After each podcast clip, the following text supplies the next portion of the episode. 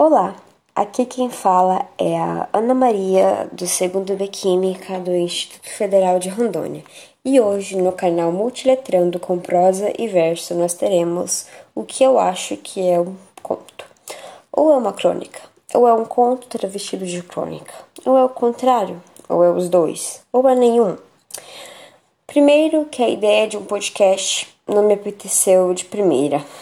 Falar. Falar Falar é superestimado. Eu. Eu falando sobre algo interessante. Não tem. Vida mais remota que a minha não há. Busquei inspiração nos contos machadianos, aqueles que me faziam virar a noite com o estômago embrulhado. Mas quanto mais eu lia, mais eu percebia o quão sem cor, sem gosto e chata minha pacada, minha pacata vida é. E está sendo ainda mais nessa época um tanto cinza que todos tiveram suas rotinas mudadas tão de repente. Deixei de me preocupar com o que ia falar e passei a pesquisar sobre podcasts. Como raios eu ia fazer um? Vez ou outra eu escuto uns. Presidente da Semana, História de Ninar para Garotos Rebeldes. Todos podcasts de excelente qualidade de produção.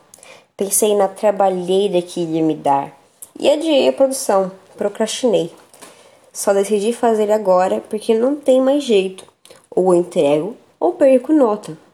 Aprendo a fazer mesmo com aquela vozinha dizendo: Você deveria ter feito antes. Deveria mesmo, mas nunca aprendo. Sigo assim até a morte, acho eu. Ou até o momento que finalmente contratar algum coach quântico. Ou até Jesus fazer algum milagre.